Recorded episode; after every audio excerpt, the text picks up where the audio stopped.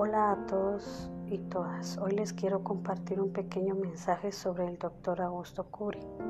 En la parte número 6 de su libro Padres Brillantes, Maestros Fascinantes, Augusto Curi habla sobre la historia que se llama La Gran Torre.